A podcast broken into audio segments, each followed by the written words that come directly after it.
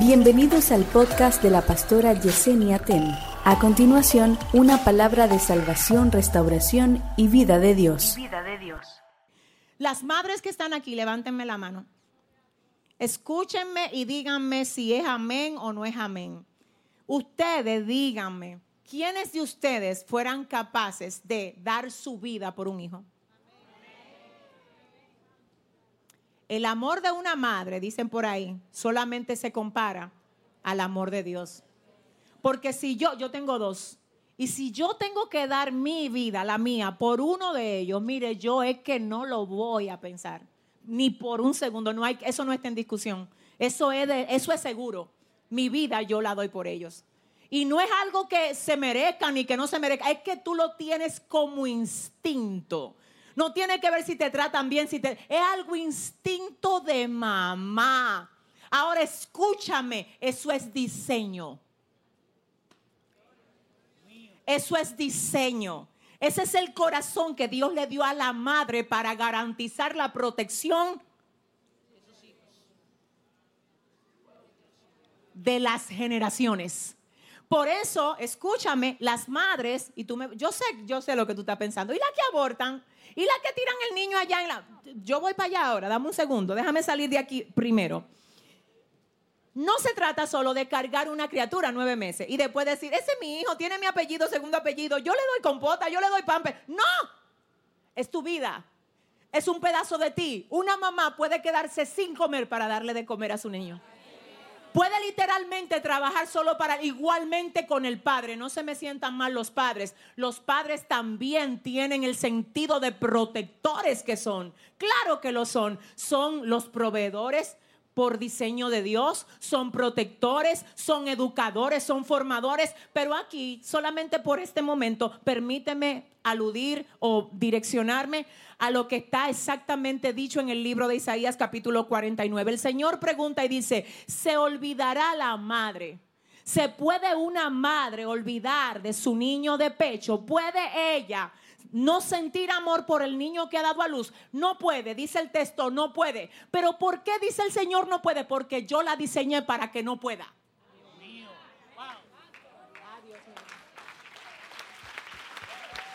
Yo la diseñé para que ella no pueda abandonar lo que da luz. Y yo sé que tú vuelves a decirme, yo estoy loca por entrar ahí, pero espérate, espérate. Pastora, espérese, ¿cómo es eso? Que las madres desde que le entregan su bebé en el hospital o en la clínica, inmediatamente el niño cuando te lo acercan a ti, en el 90% de los casos, un niño que está llorando con el doctor regado, desde que se lo ponen a mamá ahí al lado.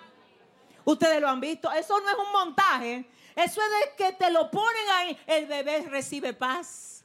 Y yo contaba una experiencia que me pasó con mi hijo mayor que cuando yo lo di a luz, lo di a luz fuera. Ellos los dos nacieron en Estados Unidos y yo estaba sola allá dándolos a luz a los dos. El primero le lleva seis años al segundo y yo estaba sola. Cuando yo di a luz de él, yo estaba acabando de cumplir 19.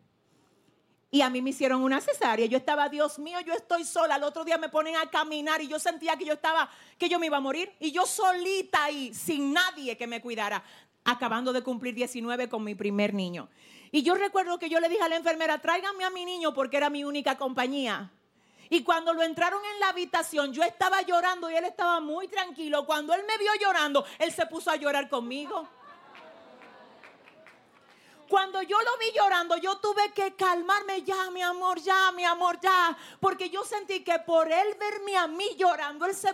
Señores, es una conexión que solamente Dios solamente Dios. Y usted va a decir, ¿y por qué después? Porque el sistema dañado. Ay, por favor. El sistema dañado, podrido por el pecado, daña relaciones de padre, madre, hijo, las daña. Pero cuando usted viene al Señor, el deseo de Dios es restaurar todo lo que el diablo dañó. Por eso es que en Cristo hay restauración. En Cristo hay restauración. ¿Alguien lo cree? Hay restauración. Y alguien dirá, usted sigue sin explicarme cómo es que las madres pueden abortar, cómo es que pueden dejar a su niño botado. Y yo te voy a recordar que yo estoy hablando de esencia de Dios puesta en un corazón. Y esa esencia de Dios puede ser dañada. ¿Y cómo se daña? Por el pecado. ¿Cómo así, pastora? Hay mujeres dañadas por traumas que han vivido y no han ido donde el único que repara los traumas. Hay mujeres dañadas por el pecado que han cometido y no han ido donde el único que cuando liberta, dice la palabra, que al que liberta, ese será verdaderamente libre. Una madre con una esencia dañada no solo tiene un hijo y lo deja botado, hasta lo mata, como han aparecido en las noticias. Pero en el momento que Dios las restaura, yo tengo muchas mujeres aquí que literalmente han dicho, yo no, a mí no me importaban mis hijos hasta que Cristo me encontró. Ahora estoy trabajando para ser una buena madre, ahora estoy trabajando para ser un buen esposo, para ser un buen padre, porque cuando Cristo viene a nuestras vidas queremos restaurar todo lo que dañamos anteriormente. Pero si tú eres una persona cristiana que ahora vienes a la iglesia y me dice, ay pastora, yo todavía no siento amor por mis hijos, necesitas llevarle tu corazón a Dios para que los repare. Tú no te puedes acostumbrar a no amar tus hijos. No vivas así. Tus hijos necesitan tu amor. Y no tiene que ver con qué edad tienen. Pueden tener 50 años. Son sus hijos. Son sus hijos y siempre los hijos se aman, siempre se cuidan, siempre tienen que ver en nosotros un apoyo. Por favor, iglesia, si ese es el aplauso, se olvidará la madre de lo que dio a luz. Se olvidará la madre, se va a olvidar ella, no puede olvidarse por diseño. Pero luego el mismo Dios dice, si eso acontece, si eso pasa, si eso fuera posible, ella que olvide, pero yo no olvido los míos. Ahora lo que quiero ver en esta parte es que tú entiendas que hay una intención de Dios para preservar la humanidad. Y la intención es que los padres protejan a quienes, a sus hijos. Pero observa esto, después que los padres crían a sus hijos, ¿qué pasa? Llega un momento donde ellos dejan el nido, y se van. ¿Por qué es necesario que se vayan? No es que lo vote ni te ponga loco, de que ya tú te, ven, que me dijeron al discipulado que te tiene que, ven, que te va. No, espérate, que no es así. Se va en el tiempo que Dios le provee a la persona correcta. Cuando Dios decida, se va y cuando Él no abuse para quedarse todo el tiempo ahí, porque tampoco es el diseño de Dios, también se tiene que ir. ¿Alguien entiende? Entonces se va. La pregunta es, ¿qué hace cuando se va? Ayúdame, ¿qué hace cuando se va? Forma su propia familia. ¿Y qué le nace si es una hembra? Uh, una criatura que ella igual ahora va a dar la vida por esa criatura como en otro tiempo alguien estaba dispuesto a darla por ella. Escúchame, si es un varón, va a proteger, va a cuidar, va a trabajar para sustentar, igual como lo hicieron con él en otro tiempo. Pero los que tú tienes, que son tus hijos, o lo que tienen los hijos de tus hijos, que son tus nietos, igual van a tener. Por favor, ayúdame. Por eso tenemos mamá, pero luego tenemos qué. Y después tenemos, y después, hasta llegar a Adán.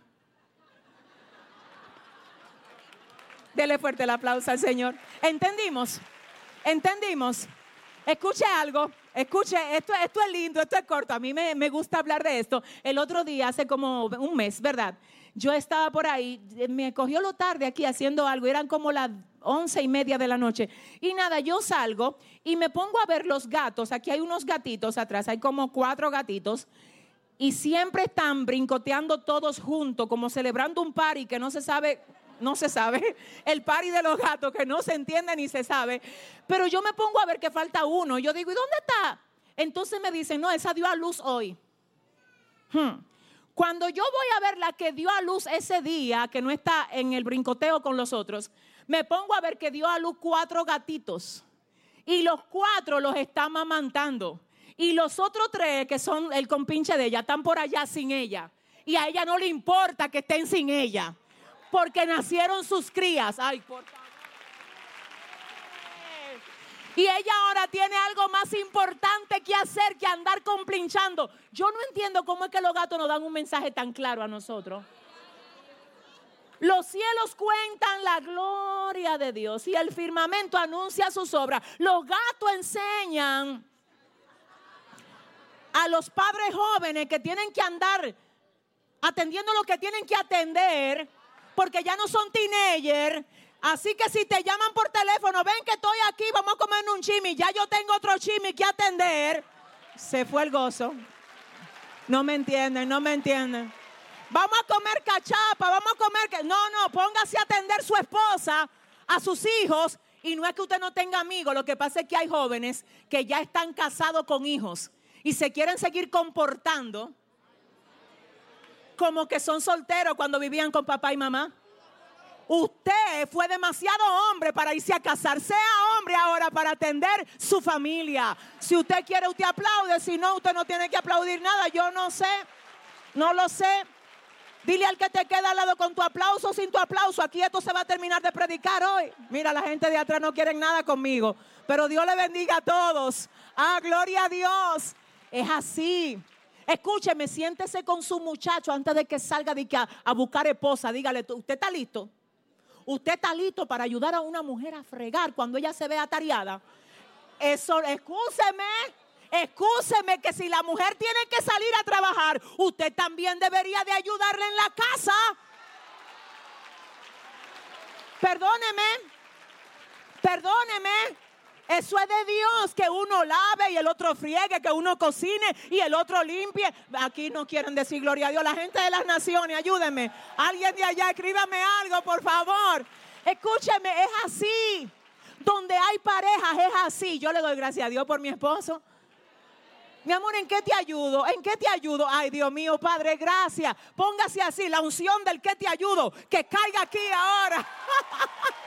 Dele fuerte el aplauso al Señor. Oh, oh.